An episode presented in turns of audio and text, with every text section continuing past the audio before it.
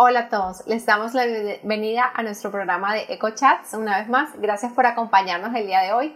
Y hoy tenemos una invitada súper especial, su nombre es Lucy Morales. Gracias por estar aquí, Lucy. Bienvenida a nuestro programa. Gracias por haber aceptado la invitación. ¿Cómo estás hoy? Muy bien, gracias a Dios. Victoria, amén. Estás, estamos súper felices de, y, y ansiosos de escuchar las maravillas que el Señor ha hecho en tu vida eh, de cómo el Señor ha transformado tu vida totalmente y estamos súper felices de que estés aquí. Y bueno, cuéntanos quién es Lucy Morales. Pues Lucy Morales es la esposa de Carlos Morales. Eh, Lucy eh, Carlos Morales es, pastor, yo soy la esposa del pastor. Inclusive el, pastor Carlos Morales vino acá, eh, es parte del programa de Cochas de la temporada 2, así que el testimonio del pastor Carlos Morales, Lucy es su esposa, pastora Lucy, um, y vamos a, eh, también vamos a tener el, testimonio del, pastor Carlos Morales. Tengo dos niños, uno de siete y otro de, de seis. y están, ¿Cómo se llaman tus bebés? Uno se llama Jeremy Morales y el otro Lucas Morales. Lucas Morales, qué lindo, qué lindo. Em, cuéntanos cómo, dónde creciste, de dónde eres. Bueno, soy de Puerto Rico, de la ciudad de Trujillo Alto, eh, de un pueblito muy bonito en Puerto Rico. Eh, mi mamá es, es de Aruba, so que es de país holandés, y mi papá es puertorriqueño. Wow. ¿Y tu mamá habla, habla otro idioma? Mi mamá habla papiamento habla francés y habla español y inglés. ¿Cuántos idiomas? Se sabe tres idiomas, pero el dialecto de Aruba, que es el papiamento. ¡Wow! ¡Qué tremendo! ¿Y tu, y tu mamá vive en Puerto Rico? En Puerto Rico, porque mi papá la conocía allá en Aruba eh, mi papá trabajaba para ese entonces en una compañía de construcción y se va a Aruba a, hacer una construcción donde trabaja mi tío y ahí donde mi mamá trabajaba en una tienda de ropa conoce a mi papá. Se conoce, se enamoran y van para Puerto Rico. Qué lindo. ¿Y, y están, tú tienes más hermanos o Tengo un hermano de mi mamá y mi papá, que es mayor que yo, y, y cuatro de parte de padre. Mmm, qué chévere. Ah, y todos están en Puerto Rico. Todos están en Puerto wow. Rico. O sea, que la única que emigró. Fui yo. Lo mismo yo. Yo soy la única que emigré también de Colombia. eh, Lucy, cuéntame cómo fue tu niñez en, en, Puerto Rico. ¿Cómo fue esa niñez en, ese, en esa ciudad que vivías? Te cuento que Aquí han venido varias personas de Puerto Rico sí. que son parte de Ecochas de la temporada 2 y cada vez que viene alguien nuevo me dicen un, pueblo diferente. ¿Cuántos pueblos hay en Puerto Rico? Hay muchísimos. Sí, muchos pueblos muchos pueblos. Lo que pasa es que en Puerto Rico como también hay zonas montaños,as entonces también este, hay diferentes, son, no son como los estados aquí, como, como decir en los Estados Unidos, son pequeños pueblitos y entonces pues por eso son tantos. Wow, yo me he quedado impresionada porque siempre es un nombre nuevo, no he visto ninguna de todas las personas que han venido son del, de la misma ciudad o del mismo pueblo.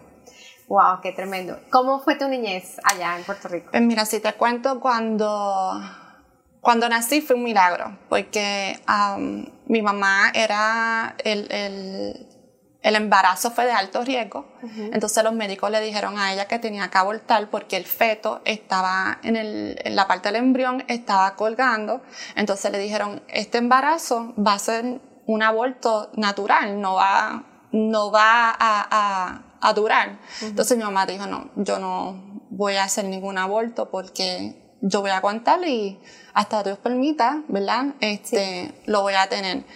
Pues milagrosamente nací, pero cuando nací yo tuve muchas complicaciones porque cuando nací primero salió la placenta y luego salí yo. Entonces todo ese químico de la placenta primero y después salí yo. Entonces todos esos químicos este, se me entraban a los oídos y entonces desde ese entonces tuve muchos problemas de la audición, porque no escuchaba, no, no oía bien, estaba en muchas terapias, me hicieron nueve cirugías desde pequeñita en el oído, entonces para poder escuchar, porque todo eso me afectó. Y, y prácticamente me iban a poner como una niña con, con autismo, porque como yo no hablaba, pero, gracias a Dios... era porque no escuchabas. No escuchaba pero me hacían mucha cirugía, pero como todo eso me causó un problema, este, me operaban, me ponían los tubitos y mi cuerpo el otro día lo, lo, lo botaba.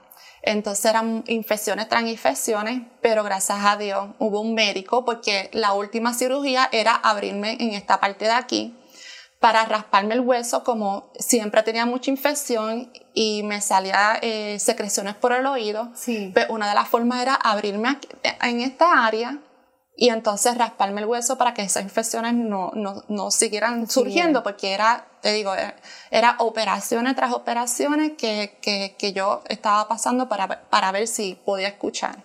Y vino un doctor que dijo, no, no, no, a ella no, no, me acuerdo, doctor Reyes, imagínate, no se me olvida eso, yo tenía como cinco añitos. Le dice, no, a ella no la van a hacer ese tipo de cirugía porque me iba a quedar marcada toda una vida con esa cirugía ahí. Y entonces él dijo, no, vamos a hacerle eh, la operación, me, me, operaron las adenoides, me quitaron las almígdalas y de ahí desde entonces empecé a mejorar. Pero de un, de un aborto, de lo que los médicos habían dicho que, que abortara, de un embarazo de alto riesgo, mi mamá decidió tenerme. Y aquí estoy. Un milagro. un milagro, de vida, gracias a Dios. Qué lindo, qué lindo poder tú saberlo y contarlo, decir, cuando nadie veía por ti, o sea, obviamente estamos creados por el Señor y el Señor nos cuida, pero cuando en, en el mundo afuera está tu mamita que está cuidándote, pero cuando los médicos no dan esperanza y dicen no, ahí no hay. Cuando los médicos dicen que no, ahí está el Señor diciendo que sí. Por eso es que yo siempre me reafirmo que ante toda circunstancia, todo diagnóstico, la última palabra lo tiene el Señor. Por eso es que, y en ese entonces mi mamá no era creyente. Mi mamá pues tenía esta fe, mi mamá era católica. Sí. Pero con todo y eso ella decía que el Señor decida. exacto, que el Señor decida si lo voy a tener o no, pero yo no voy a abortar. Qué duro, uno en esa, en esa situación. Eh, Lucy, cuéntame cómo creciste después de que ya cinco añitos me dices y ya hubo un médico que te operó, o sea, dio con lo que era, mejor dicho, y gracias al Señor ya estás, comenzaste a escuchar. Sí. Comenzaste a escuchar y comenzaste a hablar. Comencé a hablar. Más adelante, pues, alrededor de los 10 años, a mí me gustaba mucho las artes. Eh, mi mamá en ese entonces me, me inscribió en una escuela que se llama Nanaudo, donde varios artistas puertorriqueños eh, colaboraban en esa academia. Entonces yo hacía en, para ese entonces lo que era la pantomima, la danza moderna, eh, teatro y ballet. So que desde mi comienzo siempre me gustó lo que era las, artes pero llegó un momento que donde yo vivía, en los pueblos allá se hacían deporte y comencé a jugar voleibol. Okay. Y entonces me desarrollé en el deporte y llegó el momento que me estaba confligiendo. Y mi mamá me dice, ¿qué tú prefieres jugar voleibol o estar en la academia? Porque en las dos cosas no puedes a la, misma, vez. Y ahí fue que yo me incliné más por el deporte, al grado de Sexto, me dieron una beca deportiva en un colegio y de ahí me Por el voleibol. Por el voleibol. Y ahí empezó mi carrera como atleta. Eh, estuve jugando por este colegio. El colegio se llama San Francis School. Es uno de los colegios más reconocidos de todo Puerto Rico a nivel ah. académico y a nivel deportivo. Mm. Entonces, desde quinto grado recibo una beca y de ahí, como te dice, eh, te, pagaron. Me pagaron todo. Todo, todo me daban todo, todo. No, mi mamá no tenía que pagar absolutamente nada. Claro está, eh, los libros, pero la matrícula, el uniforme, pues mi mamá lo, lo pagaba, pero... Eh, eh, lo que es el tuition y todo eso. Todo, todo, todo. Teníamos que viajar como 30 minutos porque a pesar Puerto Rico, no sé si te he comentado que aunque tú vivas cerca, mucho tráfico. Entonces, sí, era decirte como media hora de camino, 45 minutos. Muchos por acá dicen, ah, pero eso no es tanto, pero allá, pues sí, sí porque allá es como que no es aquí que las carreteras son como que flat, allá tienes que subir allá 45 minutos son, vaya, venga, el carro viene a toda por Sí, allá es diferente y las carreteras no son iguales que acá. Mm. Entonces, mucho tráfico. Eh, eh, pero para mí fue una una experiencia hermosa porque ahí es que yo me empiezo a desarrollar como atleta y mi mamá siempre estaba conmigo en, en todo mi... Ella ahí de cheerleader todo de el cheerleader. tiempo. Sí, te comento, am, yo crecí en un hogar disfuncional, aunque mi, mi papá vivía con nosotros, pero no compartía, eh, nunca estaba conmigo, tenía No otras está- cosas. Era un papá presente. Exacto, era un papá que siempre nos proveía, proveía lo material, pero ah, nunca me, me fue a jugar. Incluso yo salía en los periódicos y la gente le preguntaba, mira, tu hija salió, salió en los periódicos, porque como en los torneos colegiales allá son tan conocidos y, y cuando tú ganabas un campeonato, pues yo salía entre las más valiosas o todas estrellas. Y, y él nunca se...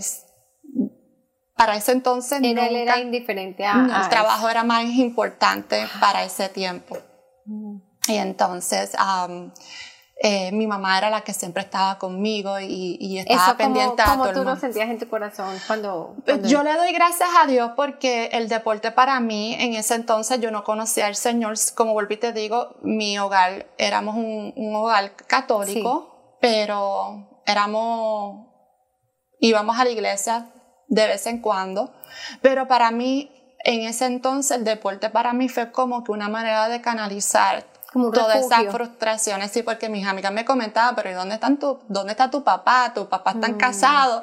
Y yo le decía, sí, pero es que él no puede. Entonces, Mm. muchas veces lo encontrábamos haciendo otras cosas del trabajo, en el camino, y entonces, pues, yo pues, me quedé con eso en mente de que él pues, estaba trabajando y tenía Mm. otras cosas que hacer y, y yo tenía que hacer lo mío. Sí, wow, qué tremendo. Sí. ¿Y cómo, entonces comenzaste a jugar en sexto grado, comenzaste a jugar, a jugar, a jugar, ahí estuviste, te graduaste de ese colegio? Sí, me gradué de colegio este, a la edad de los 15 años. Bueno, déjame darle para atrás. A los 13 años eh, yo empecé a jugar voleibol a, lo- a la edad de los 9, 10 años. Pero a los 11 y 12, como mi hermano jugaba béisbol, yo eh, iba a los parques y me ponía a jugar pelota. Como su dirigente tenía un, eh, él tenía un hijo de la edad de mi hermano que jugaba béisbol, pero también tenía un hijo de mi edad, él tenía dos equipos. Y como yo siempre jugaba con mi hermano pelota, él me dice, ¿por qué tú no juegas 9 y 10? Y yo, pues fine, yo juego 9 y 10. Pero no es hasta entonces, en Puerto Rico hay unos lugares que se llaman las bateras, es donde hay estas máquinas que eh, los jugadores de béisbol van a batear. Sí. Y para ese entonces era el 2011 que estaba el preolímpico en Puerto Rico, donde el Puerto Rico gana las pases en el softball para las Olimpiadas en Atlanta. Ujú. Y desde esa vez me acuerdo porque como mi mamá era de, eh, mi mamá es de Aruba, de Holanda, Sí. hay un equipo que se llama, eh, son de las Antillas. Ok. Y se fueron a la final con Puerto Rico y mi mamá iba a esos juegos porque, pues, eh, como estaban las holandesas. Sí. Y de ahí empecé a jugar softball. Y desde los 15 años empecé a, empecé a jugar voleibol y softball. Y entonces empecé a jugar la Liga Superior de Puerto Rico de softball mientras jugaba voleibol. Y hacía los dos deportes. Hasta llegar a los 17 años que empecé con el equipo nacional de Puerto Rico. O sea, ya era jugadora nacional. Sí. Ya a los 17 años de edad eh, eh, empecé a jugar con, con lo que eran eh, varios en Puerto Rico, tanto como en voleibol, hay diferent- diferentes organizaciones donde tú juegas en diferentes equipos. Entonces en voleibol yo, ya yo estaba viajando para España, ya yo estaba viajando para México, yo estaba viajando para diferentes partes de Estados Unidos como organización privada, al igual que el softball, que yo estaba compartiendo, eh, viajando con, con, con estas organizaciones de Roberto Clemente, de Carolina, como usted sabe, no sé si ustedes saben, Roberto Clemente es puertorriqueño, el pelotero de, de grandes ligas, el número 21.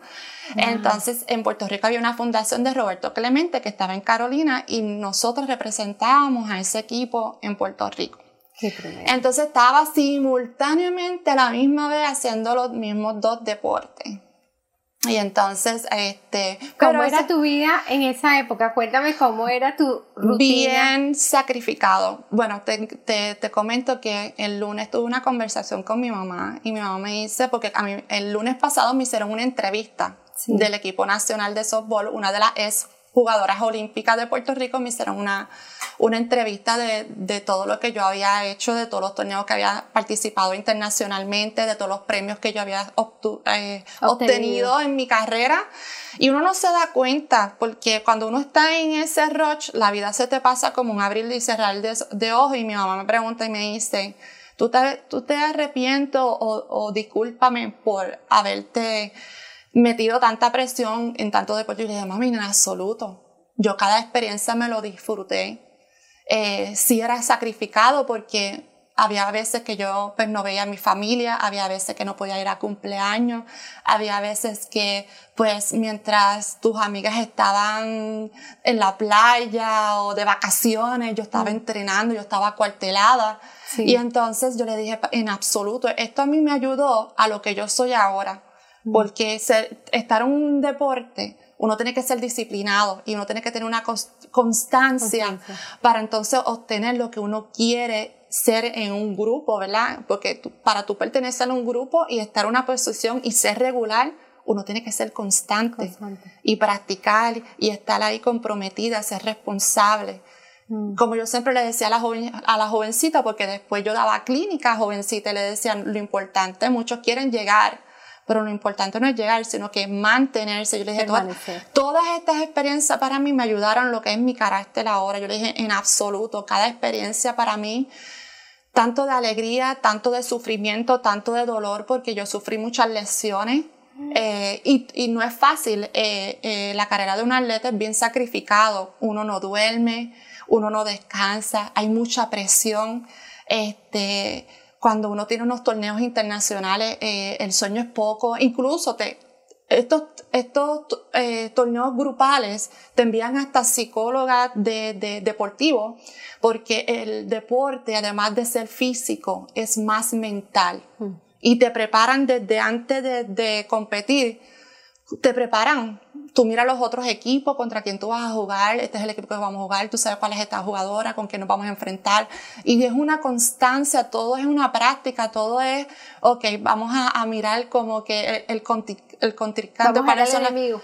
Exacto, como, entonces cuando lo miro en el plano espiritual, yo digo, wow, Señor, es como Pablo cuando hablaba y relataba sobre estos corredores de mirando siempre hacia el frente, no mirando hacia atrás, sino que hacia la meta para obtener esa corona incorruptible pues todo eso me ha desarrollado a mí a lo que yo soy hoy en día. ¿Sabes? Yo le dije a mami, en absoluto, de verdad que todas esas experiencias, todos esos sacrificios es lo que realmente me ha moldeado, lo que realmente ha, formado mi carácter en lo que yo soy hoy en día. Porque de verdad, eh, eh, todo lo que pasé era un proceso para llegar a lo que Dios quiere depositar en uno. Sí. Lucy, ¿cómo eh, tú vas a la universidad también, vas a college y estás involucrada en todos los deportes? Todos los deportes. Después sigues, me imagino que te gradúas de la universidad y sigues, sigues, sigues. ¿Cuántos años fueron de, de competencia. De competencia. Fueron hasta los, ay, si no me equivoco, 25 y 26 años, porque yo con todo, incluso que me gradué de la universidad, yo seguí jugando en la Liga Superior de Puerto Rico, entonces, ah, también había un equipo de AA de mujeres que empezaron a hacer un equipo de AA eh, de mujeres que es béisbol profesional de mujeres. So que eh, estaba jugando softball y cuando terminé de jugar softball en mi último torneo de los eh, centroamericanos y del Caribe en el 2010 en Puerto Rico, ahí decidí jugar dos años, decidí jugar un año más de la Liga Superior pero allá en Puerto Rico eh, el atleta trabaja y, y juega. Entonces nos, a mí me tocaba jugar, por ejemplo, en un pueblito que se llama Maunabo, y eso, yo digo que eso es llegando al cielo porque es una montaña. montaña. y eran las 3 de la, de la mañana, un día de semana, y yo regresando para el otro día levantarme a las 6 de la mañana para ir a trabajar. Y yo dije, Dios mío, ¿qué yo estoy haciendo? Si ya yo lo que estoy, ya yo lo que yo di por mi país, ya lo di porque yo sigo jugando. Y en ese transcurso es que yo conozco, ¿verdad? Al, al, al, al pastor, a mi esposo, a Carlos Morales. y ya yo como que ya yo, ya el Señor me estaba transicionando ya a otro lugar. Ya eh, para ese tiempo ya yo estaba dando el paso de fe. Y, y entonces ya, ya yo estaba entendiendo que ya lo del softball era ya transitorio, Mm. que ya yo tenía que regir mi vida a, a otro lugar, que era lo que Dios me estaba llamando a sus propósitos y salirme de lo que era todo lo que era el deporte, todo lo que me alejaba de él, porque si te cuento desde eh, eh, todo ese proceso del deporte, yo, yo vi muchas cosas. Desde los 15 años vi lo que era el lesbianismo, como de mis compañeras que eran este, personas que tenían su preferencia sexual correcto y por la presión de grupo o por los abandonos de los papás o por algo, este, la confusión, eh, Wow. se convirtieron a, a lesbianas. Wow. Y desde, los, desde jovencita, desde los 13 años, ver todas esas cosas, incluso este, cuando yo estaba en, en sexto grado, alrededor de 10 o 12 años, a mi hermano, de mi parte, mi padre, eh, fue asesinado. Entonces, ver todas esas cosas, mi hermano de parte de sangre, cuando se dio cuando se enteró que habían matado a mi hermano, mi hermano pues eh, eh, decidió vivir una vida que, que, de verdad fue bien duro para nuestra familia porque este, era, un, era eh, muchas cosas que pasaron mientras yo estaba en el deporte. Por eso es que yo decía, wow, gracias a Dios el deporte porque mi papá no estaba ahí. Pasó lo de mi hermano, pues por parte de la mamá de él, porque el, el, el hermano que mío que, que me asesinaron fue porque hubo un problema con la mamá de él, que por eso es que lo asesinaron. Entonces estaba lo del bajo mundo, como lo decimos allá en Puerto Rico. Sí. Y entonces también estaba pues toda esta situación que yo veía de mis amistades eh, cambiando este tipo de, de, de, de, de favor yo decía, pero Señor, pero ¿por qué estaban? Pero, tú sabes, yo siempre me mantuve en, en lo que fui, yo siempre fui enfocada. enfocada en tu En, deporte, en- en tus mi estudios. deporte, en mis, en mis estudios, lo primordial, a pesar de, de todo ese proceso Esa que estaba que pasando. estaba caminando al lado tuyo ahí. Pero siempre yo digo que Dios me cuidó y, y pude ver muchas cosas a mi temprana edad y, y, y como te digo, el propósito de Dios que tiene cada uno eh, se va a cumplir. O sea, Dios tiene un propósito con cada uno y, y como yo digo, nosotros no estamos aquí por un accidente. Así es. Muchos piensan que, que, que son accidentes porque a veces hasta los padres dicen, ah, yo te tuve por accidente o tú no fuiste planeado. Pero cuando estaba ese óvulo ahí, yo siempre digo, y los espermatozoides corriendo para que entrara ese óvulo, tú fuiste la que ganaste. Y desde ese momento somos triunfadores porque Dios no hace nada por equivocación. Dios no se equivoca cuando te creó. Así mismo cuando nos creó a nosotros, así hombre y mujer, Dios no se equivoca en lo que hace contigo. Y entonces, pues yo sé por qué. Una vez me acuerdo que cuando estaba dando mi, mi paso de fe, yo decía, wow, Señor, pero si yo te hubiera conocido antes, no, yo no hubiera pasado por tantos procesos en mi vida. Pero el Espíritu Santo me, me ahí mismo me ministró, me dijo, es que era necesario. Era necesario que tú pasaras por todas estas cosas Mm. para que la gente pudiera ver la mujer y la transformación que hay en ti. Que, Wow. que- entonces, eh, eh, fueron muchas cosas, Wow. muchas cosas que pasé. ¿En qué momento, en qué momento tú conoces al Señor? Cuéntame de ese, de ese momento cuando conoces al Señor, cuando dices tu paso de fe. Ok, fue un momento bien, bien oscuro en mi vida. Este, ¿Estabas pasando por una tribulación en ese momento? ¿O es, eh, cuéntame, cuéntame cómo. Pues mira, yo asisto a una iglesia porque mi vecina siempre me invitaba. Mi mamá da el paso de fe y mi mamá se convierte. Mi mamá da ese paso de fe y siempre oraba, siempre oraba. Y entonces un día decía, eh, yo siempre oraba por tu hermano porque yo pensaba que tu hermano necesitaba más oración, pero yo tenía unas conductas no adecuadas. Y entonces siempre llegaba a mi casa de madrugada y me pasaba de fiesta en fiesta. Entonces, pero era la soledad que yo tenía porque a pesar de tener una carrera exitosa en el deporte, a pesar de tener un trabajo, a pesar de que muchas veces por mi físico, porque allá pues pues al uno ser deportista, pues, pero yo lo que quería era tener una pareja que me amara, tú sabes, Mm. hay, un, hay un problema y esto siempre pasa cuando hay un hogar que papá no está presente, la mujer carece de falta de paternidad. Mm. Y esto te lo digo porque todas mis amigas que han pasado que no tienen papá o falta ese apoyo Esa de tan, esa, esa figura, pe- crecen sin ese amor y sin esa identidad de hija y de ser respetada. Y entonces, pues, yo estaba en un momento bien oscuro de mi vida que yo decía, wow, ya tengo 25 años, yo no, a pesar de que tengo esto, me siento bien vacía. O sea, yo he cumplido mi carrera, yo completé mis estudios en universidad con honores, yo este, tenía mi trabajo en el gobierno, más sin embargo, qué vacía y miserable me siento, me sentía mal. Tenías todo ante los ojos del mundo. Tenía todo, lo que material, a los 25 años todo. como el, el checklist, como le dicen. Sí, ¿no? Me todo. gradué, soy profesional aquí, estoy con ese trabajo, tengo el trabajo que todo el mundo quisiera tener, todas las cosas las tenías en orden. En Pero orden. había un vacío. un vacío inmenso, un vacío, un vacío, un vacío que, que de verdad que por más que yo salía, por más que me pasaba con amistades cuando llegaba a mi casa, era esa soledad, Soledad. porque pues como yo le digo a todo el mundo, cuando tú sales, eh, estás con un grupo de amigos, pero cuando vuelvas a tu casa es lo mismo, estás solo, ¿me entiendes? Hasta que una vez fui a la iglesia y me acuerdo que yo estaba sentada ¿Quién te invitó a la iglesia? ¿Tu amiga me que fui te con mi, había- mam- mi, amiga me había invitado y mi mamá recurre a esa iglesia. Entonces mi mamá se hace miembro de esa iglesia y mi mamá me dice, pues vente. Y entonces con pues, tu mami. ahí fue que yo fui y así mi mamá me acuerdo que yo estaba así sentada llorando, llorando y se me acerca una joven.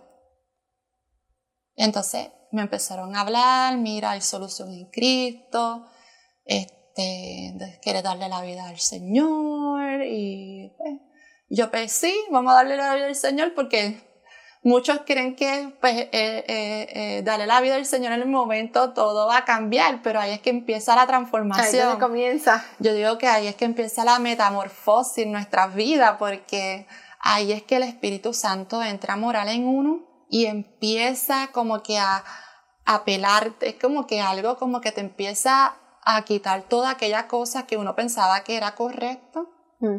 te empieza a cambiar los pensamientos, empieza a cambiarte tu forma de vestimenta, tu forma de hablar, aquellas cosas que hacías ya no las hace. Y son procesos pues que pues eh, hay- Doloroso. son dolorosos, son dolorosos, pero al principio, como todo, tenía esa batalla de lo que era el mundo eh, y, y lo que eran los caminos del Señor, porque pues es una lucha interna, esto no es como que, como muchos piensan, una varita más, yo ya me convertí, todo es color de rosa, no me va a pasar nada, este sufrimiento se me va a ir, y verdaderamente tú das el paso al Señor y la, y tú- la vida continúa. Continúa. Lo, lo único que pues el Espíritu Santo entra en ti y ya como que es como que las cosas se empiezan a ver diferentes. Mm. Pero es cuando tú le abres tu corazón realmente y Él empieza a, a, a como que a moler todas esas cosas, esas paredes que uno tiene en el corazón Todo. y limpiar limpiar. a limpiar todas esas cosas en el corazón. Y entonces di mi paso de fe. Ese día, recibi- el primer día que tú llegas a la iglesia, recibiste al Señor. No fue No. el primer día, porque yo había visitado, pero fue un momento de crisis. Por eso es que yo digo que en los momentos de crisis es cuando más uno tiene esa oportunidad de acercarse al Al Señor. Señor.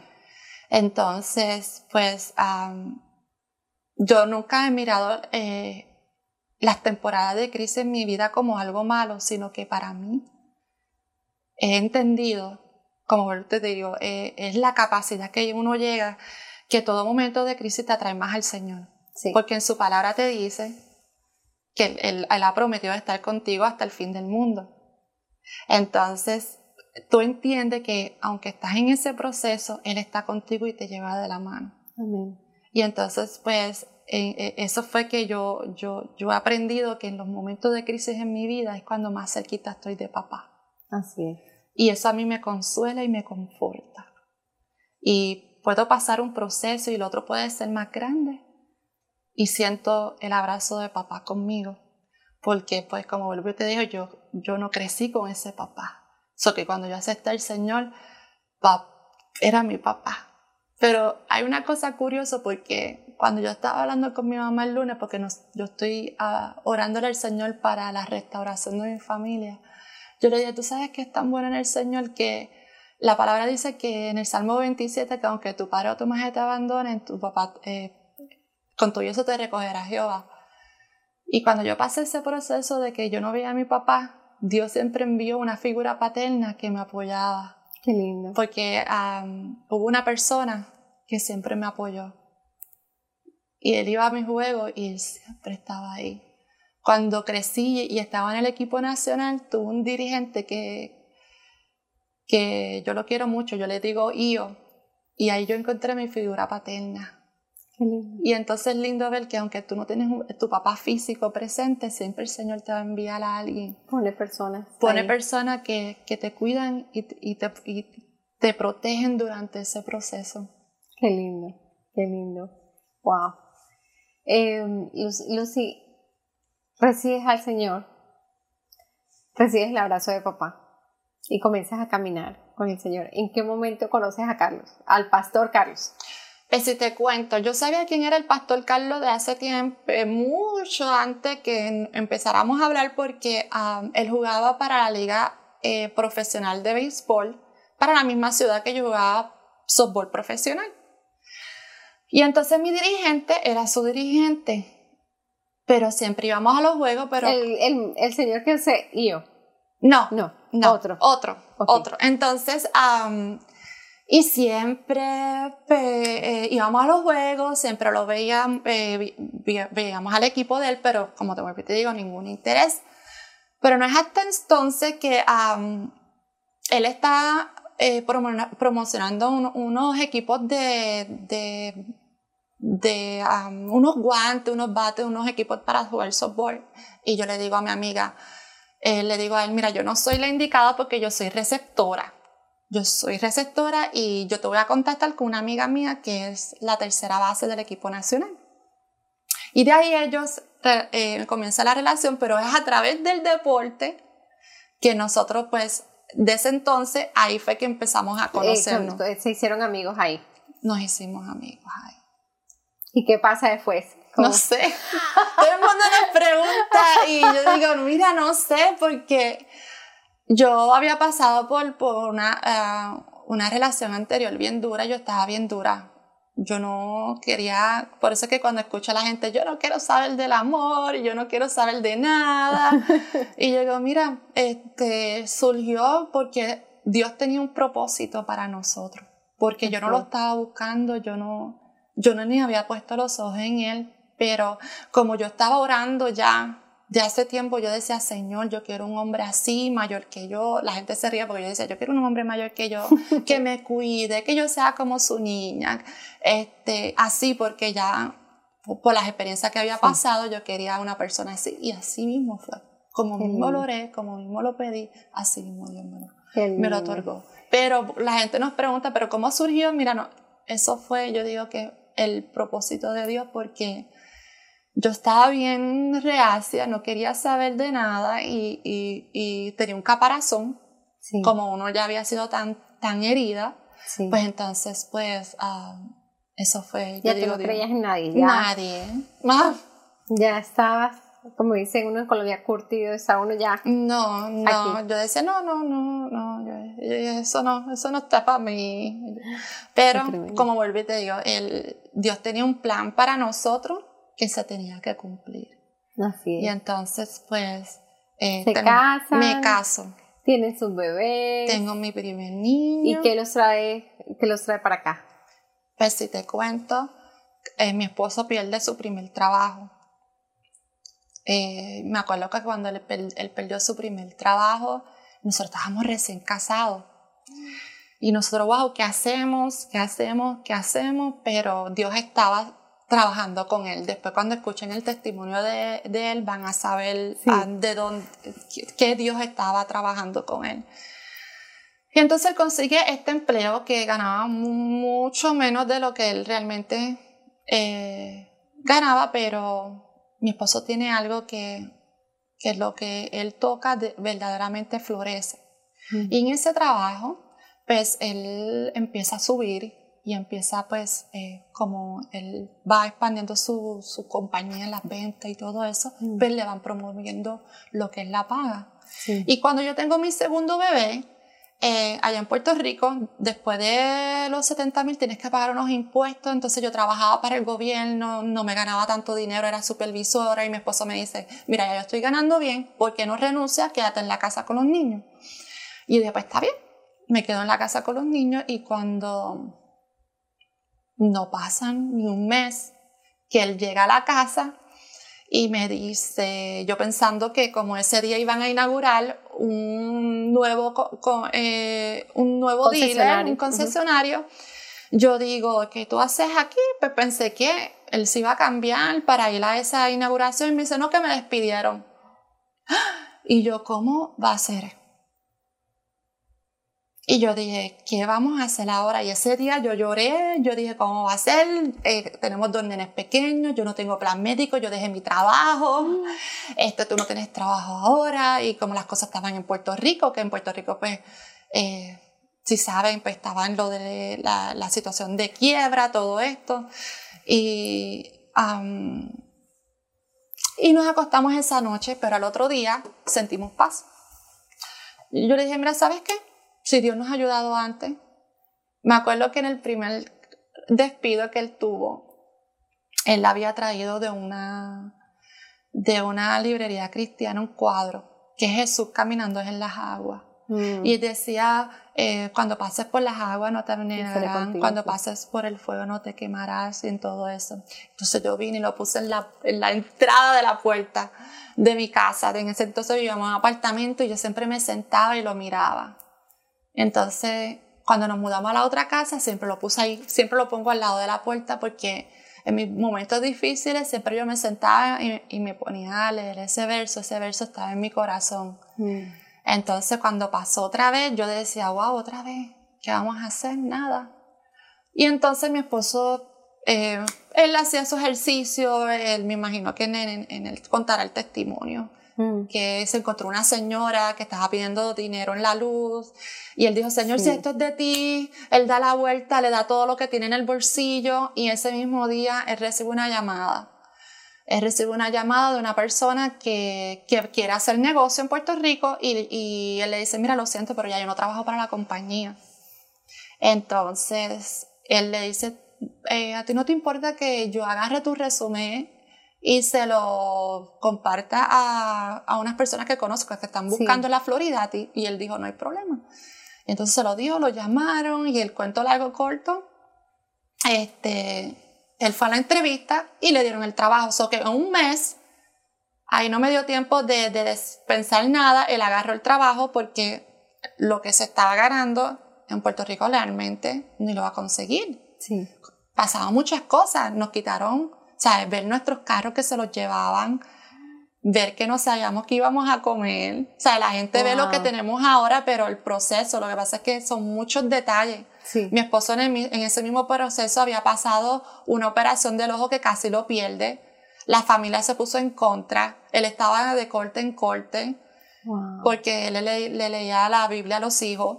¿Sabes? Era una cosa fuerte lo que estábamos pasando. Incluso cuando está en este trabajo que pensábamos que todo estaba bien, lo despiden por, por, por otra persona que uno dice, wow, Señor, ¿cómo esto está pasando si te estamos sirviendo? ¿Cómo?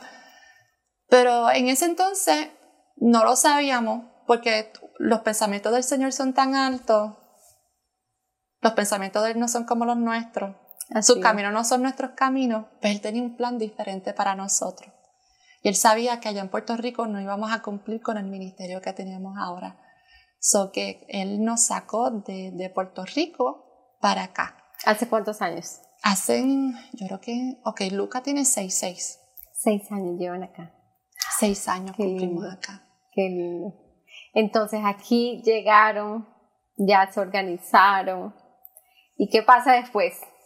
¿Cómo nace el ministerio. Ay, el ministerio, pues mira, llegábamos aquí y como nosotros servíamos una iglesia en Puerto Rico, que es una iglesia bien conocida, que es AMEC casa de alabanza con el pastor Mirraín Esquilín, una iglesia sólida, una iglesia que tiene como 3.000 miembros, tenían dos servicios, eh, la palabra, la adoración era espectacular, la palabra era, eh, la doctrina súper buena. Entonces, llegamos aquí y entonces decimos, ¿qué vamos a hacer?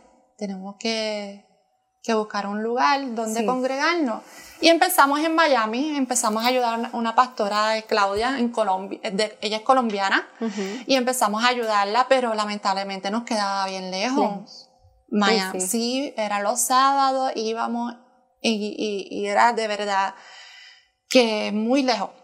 Y entonces ahí decidimos entonces a visitar a, Grace, Grace Fellowship, y después de Grace terminamos Instrumento de tu Gloria, cuando yo le dije a mi esposo, ¿sabes qué? Ahí estábamos sirviendo full time. Yo le dije, ¿sabes qué?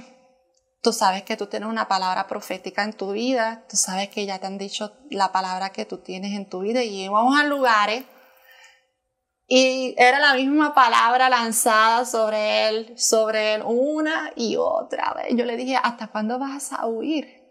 Yo le dije, ya tú no eres ningún niño, tú tienes que ya tomar esa palabra. Y entonces empezar a caminar lo que Dios te ha puesto en tus manos, ¿me entiendes? Lo que Dios... Y ahí fue que me vino a mí la palabra de, de cuando le dieron la palabra a Abraham, que el Señor le dice, sal de tu tierra y tu parentela, porque ahí entendí, mm. porque para mí mi separación con mi mamá fue bien duro, porque cuando me convertí, uno pierde las amistades. Sí. Porque ya lo que es divertido, ya lo que, pues, como ya uno se endereza a vivir una vida de santidad, una vida pues que le agrada a Dios, pierde muchas amistades y mi mamá era mi mejor amiga. Entonces mi mamá estaba con los nenes. Entonces lo que yo le pedí al Señor en ese corto tiempo fue, yo le dije, Señor, por favor, si yo me voy, yo te pido que no me dé una tristeza. Mm. Porque yo me estaba moviendo a un lugar que no conocía nada y yo no tengo familia aquí. Yo le dije que la, que la tristeza no me, no, no, no, no me arrope, que no me dé ni depresión ni nada. Yo le dije que no me dé nada, Señor. Yo te pido que me mantengas mi mente ocupada. Y entonces ahí fue que, pues, eh, cuando vino esa decisión de salir de instrumento de tu gloria, porque de verdad necesitábamos cumplir lo que el Señor nos mandó. Entonces ahí yo entendí lo que decía, sal de tu tierra y tu parentera, que no es fácil, es salir de tu tierra donde naciste. Mm. Y ve a un lugar desconocido, porque cuando nos salimos, nosotros no sabíamos qué íbamos a hacer, nosotros no mm. sabíamos cómo lo íbamos a empezar a hacer. Mm. Nosotros activamos la fe.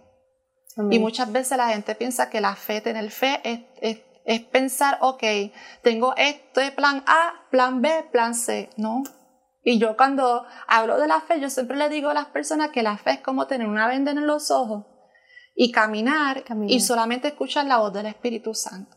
Abraham no sabía cuál era la tierra que el Señor le tenía prometido, mm. pero lo obedeció y nosotros obedecimos.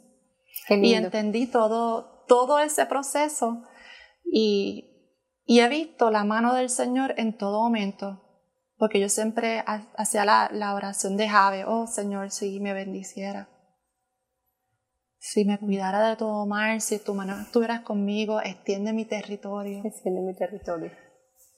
Y esa palabra, cuando Carlos fue a hacer la entrevista aquí, yo se la di la de la oración de Jave, extiende el territorio, extiende nuestro territorio. Qué lindo. Y entonces cuando damos ese paso que, que decimos que vamos a hacer, otra vez necesitamos ir a un lugar donde, pues, vamos a ver cómo vamos a empezar. Y ahí es que cuando Carlos empieza a buscar um, online para retomar, las clases del pastorado, una empleada de, de, su trabajo le dice, mira, mi pastor ordena, vamos a ver si vamos a hablar con el pastor, el pastor oraron. Y entonces pues ahí nos empezamos a, a congregar una iglesia eh, eh, americana. Sí. Y entonces ahí fue que empezamos a, otra vez a, a, pues, a congregarnos hasta que llega el tiempo de, de ordenarnos, porque ya ahí era, eh, esa iglesia traían personas, profetas a, a distintos servicios y siempre venía una palabra, siempre. Es que cuando Dios te va a decir algo es confirmación a tu corazón. Dios no te va a decir nada diferente de lo que tú no te de lo que Dios no te ha puesto en tu corazón. Y era una persona diferente tras diferente confirmando ya el depósito que el Señor ya tenía puesto en nosotros. Qué lindo. Entonces era ya como que cuando es el tiempo del Señor es el tiempo perfecto del Señor. Ya, ya, ya estaba ahí, ya el pastor por haber escuchado de las otras personas que no nos conocían decir la misma palabra, decir lo mismo. Él dijo, no, yo creo que ustedes sí necesitan este, ser ordenados. Tomamos nuestras ah, clases de, ordenación, y, y, nos mm. ordenaron. Qué tremendo. ¿Cuándo fue ese día? Ese día fue el año pasado, fue para, para este mismo mes, yo creo que fue para septiembre o para agosto. Wow. Si no me recuerdo bien, porque los otros días salió el memory, pero yo soy, perdónenme, yo soy mala con fecha. Yo soy mala, mala con fecha, con cosas, yo ¿Y no. comenzaron entonces el ministerio, lo comenzaron? El ministerio, sí, en la casa de nosotros, ahí fue que donde comenzamos, las reuniones. Entonces ahí, este, yo tengo una amiga que es realtor y como ya estábamos en la casa, ya éramos como 15, ya no cabíamos en la casa, decíamos, pues mira, pues vamos a buscar un lugar, vamos a caminar en fe y vamos a buscar un local. Mm. Y así fue, conseguimos un, como un, warehouse. Sí. Y empezamos. Yo sí. lo conozco. Ay, divino. Y empezamos desde cero porque eso era un almacén. A remodelar todo, ponerlo bonito. Ponerlo bonito, bien cozy. Y entonces ahí fue que vimos la promesa cumplida porque muchas veces, y es como yo le digo a la gente, vamos a ver la historia de José. Si Dios le hubiera dicho a José, tú vas a estar al segundo mando con el rey de Egipto. Pero a ti te van a, vender como esclavo, a ti te van a acusar de que trataste de abusar de la esposa de, esposa de Potifar, a ti te van a poner preso. ¿Tú crees que José iba a aguantar toda esa presión? Esa información no. Entonces yo digo, hay una promesa en tu vida, porque José tuvo esa visión, pero tuvo que pasar todo ese proceso para llegar al cumplimiento final que era para salvar su familia. Mm. Y el entendimiento que él llegó de decir, no se angustien, porque ustedes me vendieron como esclavo, aquí había un propósito de Dios para yo salvarlos a ustedes. Mm. Entonces ese es el entendimiento que uno, uno llega a este nivel que uno dice, wow, todo este proceso que yo he pasado era necesario. Era necesario para poder entonces ver las cosas de otra manera, pero con los anteojos del Espíritu Santo, mm. cumpliendo la voluntad perfecta del Señor en mi vida. Que todo lo que pasé con el deporte, que todo lo que pasé con la falta de paternidad, todo eso era necesario porque eso verdaderamente me estaba a mí eh, desarrollando para lo que el Señor me estaba preparando, porque para ser una esposa de un pastor, uno tiene que ser consejera, uno tiene que ministrar, uno tiene que orientar, uno sufre, uno pasa por muchas cosas. Y entonces, pues, esto es un, caminar que uno tiene que estar enfocada mm. en el Señor, definitivamente. Porque van a venir muchas críticas, van a venir mucho, o sea, hay personas que te van a abandonar en este camino, hay mucha decepción.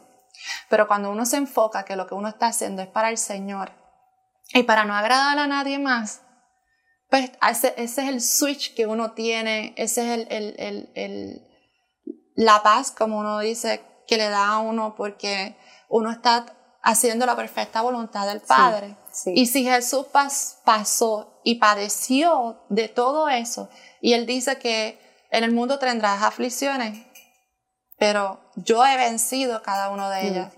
Entonces, ¿qué somos nosotros? Si Jesús lo pasó, nosotros vamos a pasar por lo mismo, pero tenemos algo diferente que tenemos el Espíritu Santo, que es el consolador. Tenemos nuestro papá. Y entonces, pues, eso es lo que a mí me, me llena. El mundo no me puede dar otra cosa, ya lo experimenté. Tenía las cosas materiales, tenía dinero, tenía mi trabajo, no es que era fea, como uno dice, pero eso a mí no me llenó. Mm. Es en la paz del Señor. Eso yo no lo negocio con nada del mundo. Y para nada miro para atrás. Yo cuando decidí dar el paso hacia el frente, yo dije, no, bueno, aquí voy moving forward, para nada, para atrás ni para coger el impulso. Hay un dicho en mi país que para nada. Y de verdad que, como volví te digo, para mí ha sido una, una experiencia ah, gratificante porque es bueno ver cómo el Señor te va llevando de nivel a nivel, de, nivel a nivel. de estatura a estatura hasta llegar al varón perfecto, como dice la palabra. Pero es. una decisión de uno. Así es. Es una decisión y de, y de lo que es el Señor en tu vida. Cómo yo veo el Señor en mi vida es como yo voy a enfrentar mis situaciones. Así es. Por eso es que eh, cuando yo miro al Señor, yo digo, wow, mi Señor es Jehová Jireh, mi proveedor, Jehová Rafa, mi sanador. Mi Jehová es el shalom, el, mi Dios de paz. Entonces, cuando yo lo veo en todas estas áreas, que es un Dios soberano, yo puedo decir lo que dice el salmista, que dice, en paz me acostaré y así mismo dormiré, porque solamente tú, mi Dios, me haces vivir confiado. Qué lindo, qué lindo, Lucía. Qué hermoso ver cómo el Señor comienza, o sea, a través de la vida, lo que tú decías, todas las cosas que vivimos durante nuestra vida, el Señor las usa. Sí. El Señor tiene un plan, no sé, todas al más mínimo detalle que uno vio, las usa para ayudar a otras personas a pasar, a pasar al otro lado. Y yo no soy, yo no era así. Las personas que me conocen de antes, yo era un, tenía un carácter volátil. Eh, Así calmada como te ves ahorita, sí, no, relajada. No, mucha gente cuando le cuento mi testimonio, porque hay muchos detalles, lo que pasa es que hay cosas que no puedo decir porque si mi papá escucha el, testimonio, pues mm. eh, es duro. pasé muchas cosas eh, bien difíciles. Sí. Entonces, eh, vivía una vida rebelde. Mm. Muy rebelde, con mucho rencor. Entonces, uh, mi vida era quítate, quítate tú para ponerme yo y siempre que iba a un lugar siempre había problemas porque yo era bien uh, boquiabierta, ¿sabes? Yo siempre buscaba problemas y cuando jugaba deporte siempre había problemas porque yo era tan, me metía tanto en el juego que, que hería a mis compañeras. Pero cuando pasa todo este proceso y empecé a conocer al Señor, muchas de ellas yo les pedí perdón por la forma que era, que no entendía porque gracias al deporte para mí, con toda la frustración que pasé, pues por la, por la, la, ausencia de mi papá, mm. ver esos traumas, ver que mi hermano lo matan, este, todas esas cosas que, que, que uno ve también de juventud, eh, drogas, eh, amigas eh, haciendo pues cosas incorrectas, muchas cosas que pasé, pues este, y, y el deporte para mí era como que la manera de canalizar, pero no sabía cómo canalizar. Mm. Entonces, pues tenía un carácter bien volátil, te digo, mm. bien fuerte, que las que me ven, las de antes me ven ahora, saben. Saben que... el ver la transformación. Sí, y por eso es que yo creo, por eso es que yo le digo a la gente que yo sí creo en Jesús que restaura, yo sé que es un, yo creo en la restauración, yo creo que, que somos transformados. Y Él hace todo nuevo. Y Él hace todo nuevo. Un nuevo corazón, una nueva compasión, todo, todo. Ojos. Todo, todo. como vuelvo y te digo, esto es una decisión. Yo decido seguir a Cristo. Mm. Todos los días. Todos los días. En todo momento. Todo momento, y pero también decido que Él me va a cambiar. Porque muchos quieren condicionar. Mm. Yo sí me convierto, pero condicionan a Dios. Y aquí no hay condición ninguna. Aquí tú te conviertes y deja que el Espíritu Santo te transforme. Poco a poco. Deja que Él te cambie. Deja que, que, que Él te limpie que te renueva esos pensamientos, mm. ¿sabes? Es una decisión de, y no es fácil, porque a lo que uno está acostumbrado a hacer y después como que de la noche a la mañana eh, dejar ciertos hábitos que ya, tú sabes, cuando ya tú tienes un hábito, tienes un hábito, mm. para romperlo es difícil. Y todavía pues no te niego, yo todavía peleo con, con ciertas cosas de la carne que son pues, eh, mis actitudes, porque eh, con todo eso uno va transformando y va cambiando, pero realmente a lo que yo era antes, a lo que soy ahora, eh, muy diferente. Tremendo. Muy diferente. Nunca me, nunca me imaginaría que tú tienes un carácter volado. Muy Nunca. volado. Eh, mi amiga se ríe porque cada vez que yo hablo en la iglesia y doy testimonio que digo, mira, hay una ahí que me conoce, ella se ríe porque ella conoce. O sea, por eso te digo que los que conocen de mi pasado y, ve- y ve lo que es realmente lo, Lo que es el fruto ahorita de, de esa transformación. de esa transformación. Por eso es que yo digo que tu pasado ni tu presente puede determinar tu futuro, lo que Dios tiene en ti. Así es. Y entonces ahí, tú sabes, porque las marcas, lo- la- el proceso que yo pasé en mi vida, esas marcas a lo mejor están ahí, como yo te dije, yo dije, wow, Señor, al principio, porque yo, si, si yo te hubiera conocido antes, yo no, yo no hubiera hecho tantas cosas erróneas, Mm. pero eran necesarios para yo estar donde está, porque a lo mejor yo no- nunca lo hubiera conocido Mm. Yo nunca hubiera visto por qué personas pasan por este proceso, por qué actúan de esta manera, cómo llegar a estas personas. Todo lo que pasaste te da una, un- un- una perspectiva diferente de cómo ver a las personas que están pasando por esas cosas que tú pasaste y llegan a ti por ayuda. Sí. No, y por eso es que yo soy bien, am, a mí me encanta el evangelismo.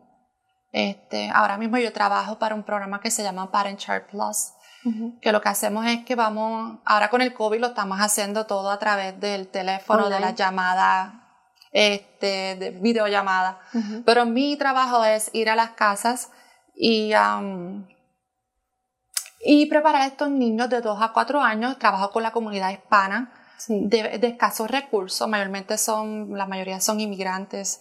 Sí. Este, y lo que hacemos es preparar a estos niños, enseñarles a la mamá de que a través de los libros y juguetes, pues ellos desarrollan, ellos aprenden a lo- lo- las destrezas motrices, Mm. este, los preparamos para el BPK, pero muchas de estas mujeres eh, viven en una cultura donde son marginadas, donde no hay esperanza, maltratadas. maltratadas, niños con mal- eh, niños maltratados, ahí, ahí te envían para ver si también hay abuso entre los niños, muchas cosas.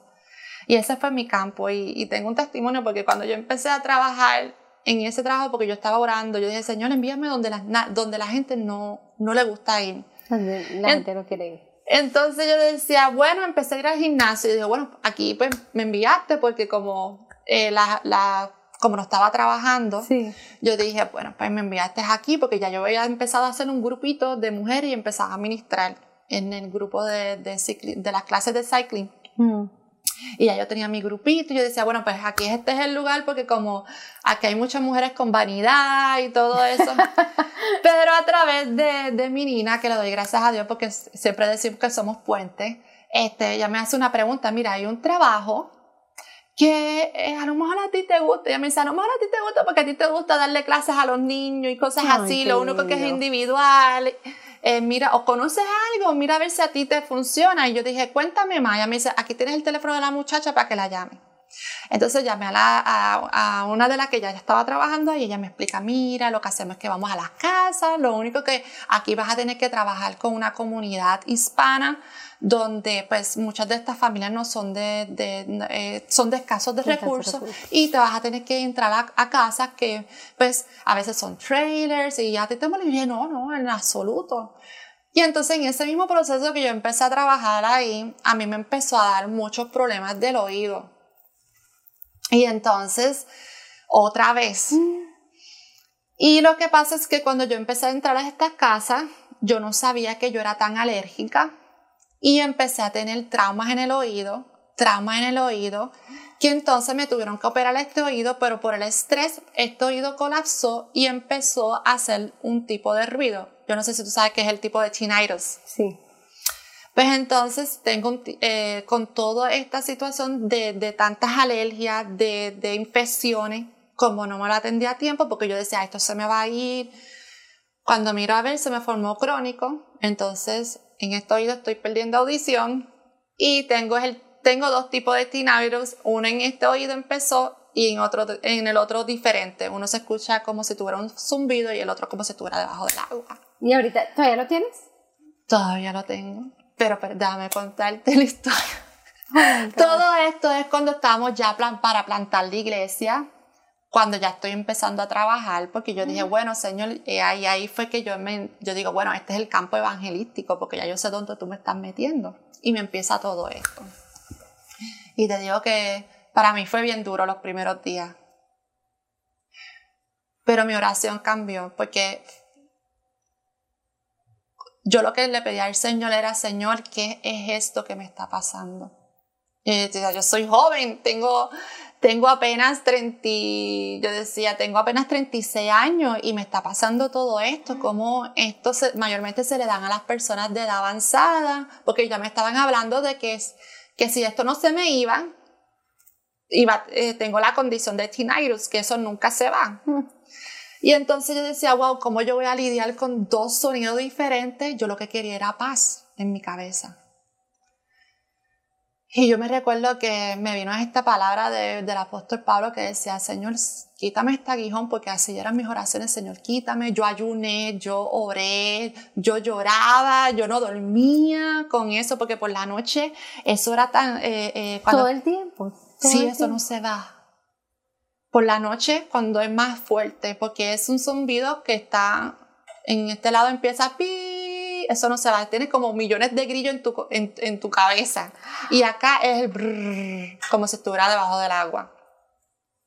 Oh. Y entonces cuando, cuando estaba pasando por ese proceso, yo dije, Señor, este, Estaban comenzando la iglesia. Estábamos comenzando en pleno, todo, en pleno. Todo, todo, todo, todo. Entonces me operaron y peor se me puso el oído.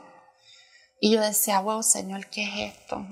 Y entonces ahí en, eh, cuando se me puso peor, ahí fue que yo estaba llorando, yo no dormía ni nada porque yo decía, ahora yo lo que quiero es tener silencio. ¿Tú sabes lo que es tener ese ruido todo el tiempo? Y estaba afanada, afanada, afanada. Entonces yo decía, Señor, te digo como el apóstol Pablo, quítame este aguijón.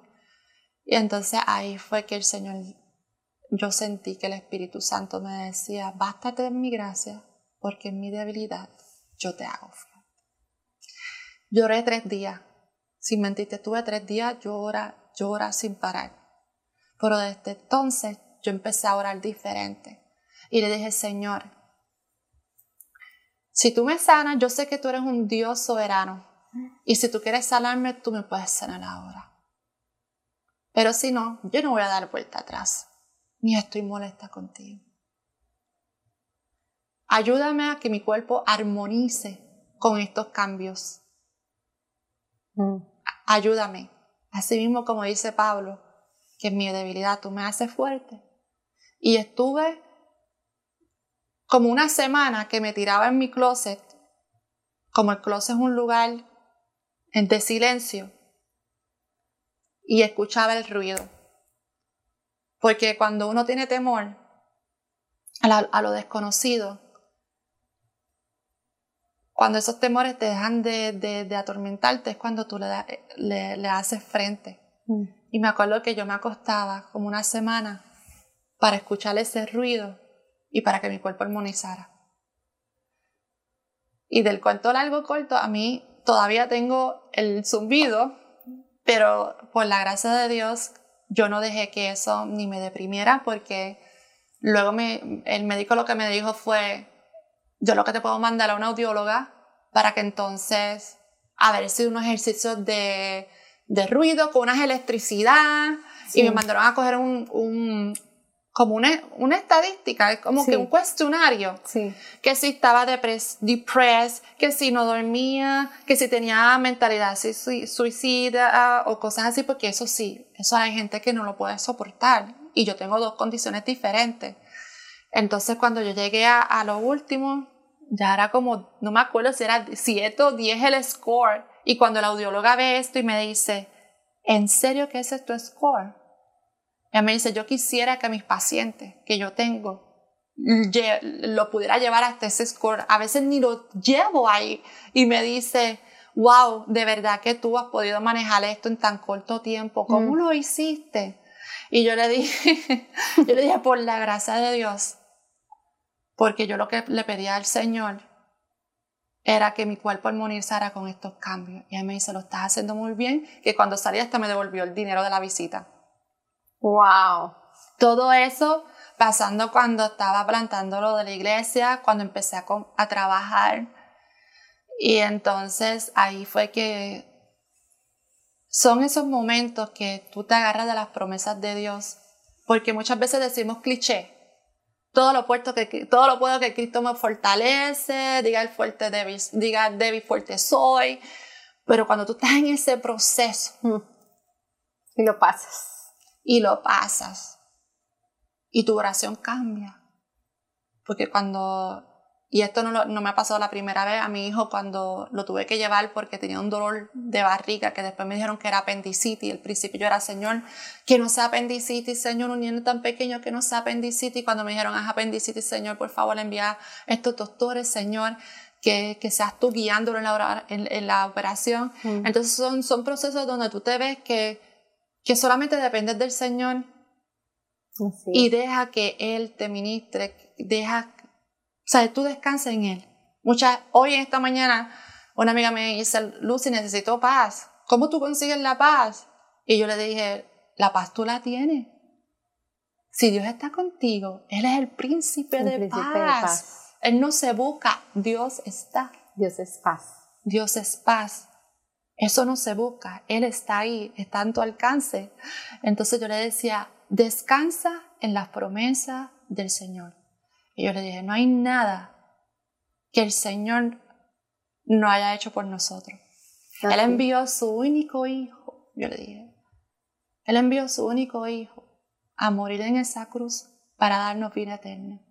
Y yo le dije, cuando tú entres ese entendimiento que en este mundo vamos a pasar aflicciones, que en este mundo va a venir enfermedades, que en este mundo puedes pasar situaciones económicas, puedes sufrir el abandono, pero ya tú tienes esa salvación. ¿Qué regalo más grande tiene? Entonces, cuando tú llegas a ese entendimiento que todo lo que tú vas a pasar aquí, vas a pasar tribulaciones, pero tú tienes ya ese... temporal. Todo eso es temporal. Y que lo más importante es la salvación de tu alma. Ya como vuelvo y te digo, ya mi, mi mentalidad realmente es diferente. Y he aprendido a caminar así he aprendido a, pasó esto, está bien, Dios está en control. A ver las cosas con un lente diferente. Un lente diferente, realmente que sí. Qué lindo, qué lindo, Lucy. Wow. Y tú lo has dicho, el, el, Jesús es el príncipe de paz. Sí, si alguien quiere esa paz que Lucy tiene, es ir a los pies de Jesús, rendirse a los pies de Jesús y decir, entregarle su corazón y cuando lo encuentres, encuentras la paz. Así mismo. Cuando lo encuentres, encuentras la paz. Qué bonito, qué bonito. Lucy, ¿hay algo que tú quieras, tengas en tu corazón, algo antes de cerrar? ¿Tú tienes algo en tu corazón que quieras compartir? Mira, pues, mirando todo el proceso de, de, mi vida, hay algo así tan importante que necesitamos hoy en día, es perdonar. Hay mucha gente que están perdiendo mucho tiempo y viviendo en rencor por falta del perdón. Entonces, cuando yo miro todo, pues, todo el proceso que yo he pasado, este, no hay nada mejor que recibir el perdón y dar el perdón. perdón. Porque si el Señor nos perdonó, que éramos sus enemigos, ¿verdad? Porque Mm. Así mismo dice la palabra hasta que decidimos dar el paso de fe. Y él, en lo último, en su último suspiro, Jesús dijo, perdónalos porque no saben lo que hacen. Así mismo decían los discípulos cuando le preguntaron a Jesús, ¿cuántas veces tengo que perdonar a mi amigo que me ofende? Y él le dijo 70 veces 7. Y entonces los discípulos dicen, yo quiero yo quiero tener eso, yo quiero tener, aumenta mi fe. Wow. Y ahí es que viene que dice, la fe es como un grano de mostaza. Le dice esta montaña, la fe no es como que decir, muévete esta, muévete esta montaña, pero cuando hablan del perdón, porque por eso es que vivimos un mundo hoy día lamentablemente tan hostil. Mm. Mucha gente con amargura, mucha gente viviendo en, en tristezas, Los rencores. los ren- esas raíces de amargura que Sí. tenemos mucho odio vienen por la falta del perdón. Y no hay nada lindo que aunque esa persona no reciba el perdón, dejarlo ir Dejarlo ir. y ser libre, Hacer, dejarlo libre. Libre Dejarlo para libre. uno recibir li- libertad. la libertad. Y yo creo que ese es un tiempo que el Señor está trabajando mucho en mi corazón. Este, es un tiempo de que, con todo esto, con lo del COVID que estamos pasando, es un tiempo de reunificar la familia, de reunificar relaciones, incluso hasta las iglesias, Sí. porque vemos tanta separación Tanta división. tanta división como escribí hoy, muchas personas, yo no sé qué está pasando, yo escribí así, mis- así mismo como que porque hay tantas divisiones Mm. entre las iglesias, siempre están buscando una verdad absoluta. La verdad absoluta es Cristo, Él es el camino, es Él la verdad, es Él la vida. Amén. Todos somos, tú sabes, somos un cuerpo con diferentes miembros. Y diferentes funciones. Por diferentes- eso, sí. entonces yo decía, estamos perdiendo tanto el tiempo en esto. Yo dije, cuando de verdad de- deberíamos de enfocarnos que somos un solo cuerpo y unidos somos más efectivos para Así es. establecer los reinos de los cielos aquí en la tierra. Así es. Por eso es que el Señor a mí me ha transformado de... de- Esa es mi visión, porque me gusta ser puente y no pared. Puente Ujú. para llevar esperanza, para ayudar al que necesita, porque a través de mi trabajo y el ministerio de nosotros es pan de vida para alcanzar lo que hacemos es eso, bendecir a las personas eh, con algo tangente.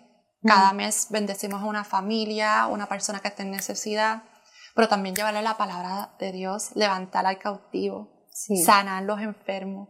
Eso es lo que nos demanda Dios. Y Así hacer discípulos, discípulos. predicar la palabra y hacer discípulos, que eso es lo que nosotros hacemos. Qué lindo. Nosotros estamos empoderando a las personas, tú sabes, estamos capacitando a las personas y empujándolos para, para que, que, vayan y, y, y también enseñen a otros acerca de la palabra. que lleguen a su cumplimiento de la palabra, lo que Dios tiene en ellos, su propósito, sea en nuestra iglesia. Bueno, y, y- como digo, no es la iglesia de nosotros, es la iglesia de Cristo, Así es. porque los ministerios no son de nosotros, son de Cristo. Así es. pero lo- los capacitamos y que ellos sirvan. Y yo les digo, si ellos necesitan transicionar, que transicionen. Nosotros no lo vamos a guardar. Mientras tanto, lo que está en nuestro rebaño, lo cuidamos. Pero lo que esa es nuestra mentalidad. Eh, poderlo educar en la palabra, disipular en la palabra correcta, equiparlo y mira, empujarlo empujarlo. para que cada quien llegue a su potencial, para que, quien, para que todos pu- puedan, que pasen por este eh, eh, discipulado, ese proceso. puedan ser capacitados y puedan encontrar cuál es su llamado y puedan hacer Sí, hacer. Hacer el llamado Sí. del Señor, que cada persona tiene un llamado diferente en el cuerpo de Cristo. Amén, sí. Qué lindo, qué lindo, Lucy. Lucy, muchas gracias Gracias a ti. por haber venido. Tremendo testimonio. Qué lindo ver cómo, lo que siempre, lo que dije anteriormente, qué lindo ver cómo Dios, cada cosa que viviste en tu vida, la parte del perdón, la parte de la parte del perdón, la parte de que viviste por tantas experiencias que no fueron gratas en ese momento y que tú le pediste al Señor, ay, porque no te conocía antes, me hubiera ahorrado todas esas experiencias, pero ahorita cuando, ahorita pastoreando la iglesia con tu esposo, Pastor Carlos, todas las, todos esos detallitos que Ujú. aún tú ni te acuerdas y cuando venga el Señor y ponga una persona ahí. Eso, es, eso es bien, bien bonito, bien bonito. Muchas gracias por obedecerle al Señor Amén. y por, le damos gracias a Dios por pan de vida para alcanzar. Gracias. ¿De dónde nació el nombre? Antes de que cerremos, por favor. Pues el pastor tenía en el corazón pan de vida, porque él siempre tenía en el corazón de darle, el, eh, servir a la gente con algo tangente. Algo tangente. Para después darle Para la palabra, la, la pan de vida. Yo soy el pan de vida, eh, tú sabes. Eh, y vino así, pero cuando lo fuimos a inscribir ya estaba escogido. Entonces, pues le añadimos para, Para alcanzar, alcanzar. como que pues tirando Sí. la pesca. La pesca. Ay, entonces, sí, entonces pues eh, así nació el nombre. Wow, qué lindo. Así nació el nombre. Qué hermoso. No, muchas gracias. ¿Y ustedes se reúnen los domingos a qué hora? A las 11 de la mañana. 11 de la mañana.